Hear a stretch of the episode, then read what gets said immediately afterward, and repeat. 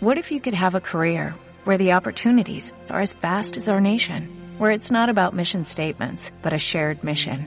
At U.S. Customs and Border Protection, we go beyond to protect more than borders, from ship to shore, air to ground, cities to local communities. CBP agents and officers are keeping people safe. Join U.S. Customs and Border Protection and go beyond for something far greater than yourself. Learn more at cbp.gov/careers.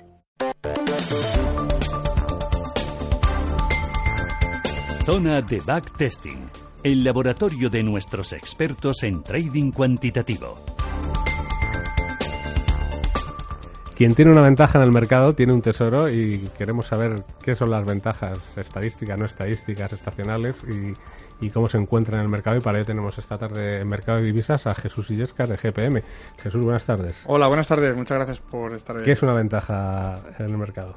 Podemos denominar ventaja en el mercado aquella, bueno, aquella entrada o aquel momento del día o aquella, como has dicho tú, ventaja estacional que nos permite una, un, un, cierto adelantamiento sobre el precio o un cierto, pues eso, eh, beneficio sobre ese mercado.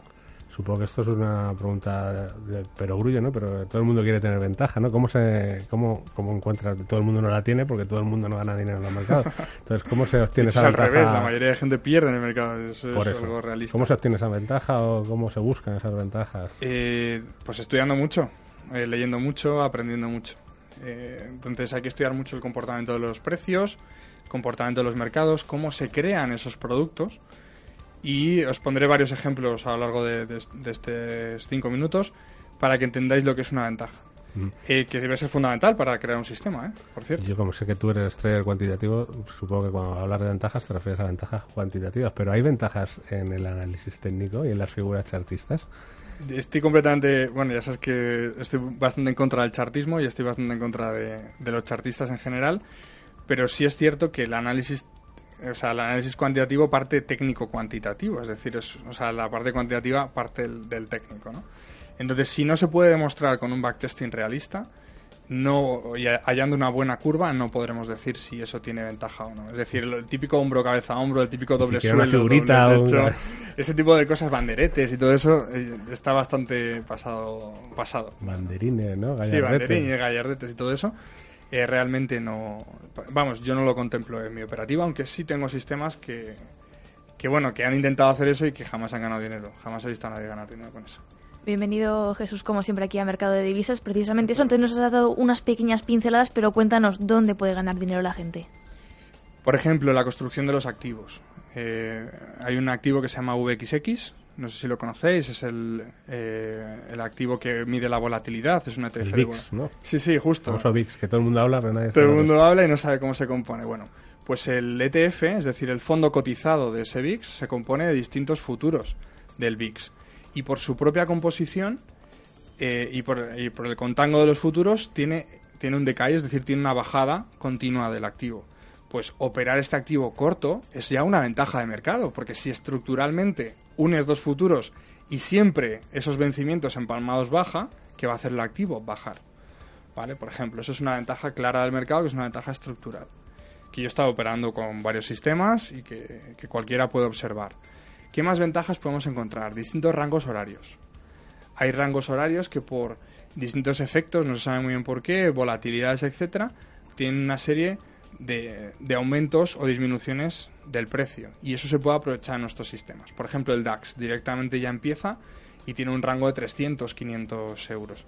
Pues ese rango nosotros con un sistema de volatilidad podemos aprovechar. Supongo que hay más tipos de ventajas, ¿no? Eh, eh, ventajas, podríamos denominar ventajas estacionales, es decir, las que están basadas de, es, en este sentido es muy, muy, muy experto Roberto Marcos. Os contaré alguna. Intermercado también, ¿no? Sí, intermer intermercado de relaciones. Eh, eh, que aprovechan distintas eh, rangos de, distintos efectos del precio, volatilidades y poquito más. Ah, bueno, espera, el, la codicia y el miedo de los mercados, eso es súper importante, aprovecharlo, sí, sí. Uh -huh. Con sistemas de min reversion en, en base diaria, súper efectivo. Aquí podemos citar a Larry Connors, un autor. A mí me encantan los sistemas de reversión a media. Es que soy un poco gambler, pero bueno. Te quería preguntar, ¿hay ventaja, algún tipo de ventaja, por ejemplo, de los ciclos lunares? Realmente no he conseguido encontrar una, una ventaja a los ciclos lunares, pero sí os voy a contar una muy curiosa. Y es, ¿cuándo, cuándo, cobra, ¿cuándo cobráis vosotros? ¿A fin de mes? final de mes. A final de mes, ¿no? Sí, sí, sí. Entonces, los gestores, ¿cuándo reciben dinero? A final de mes también, ¿no? Y cuando reciben dinero, ¿qué hacen? Compran en el mercado.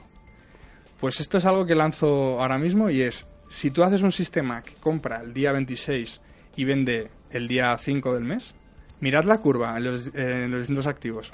Nada, pues nos quedaremos con la idea para que nos vengas otro día a explicarlo. Ya os la contaré. Pues muchas gracias por haber estado aquí con nosotros y habernos explicado por encima cómo funcionan las ventajas en los mercados financieros.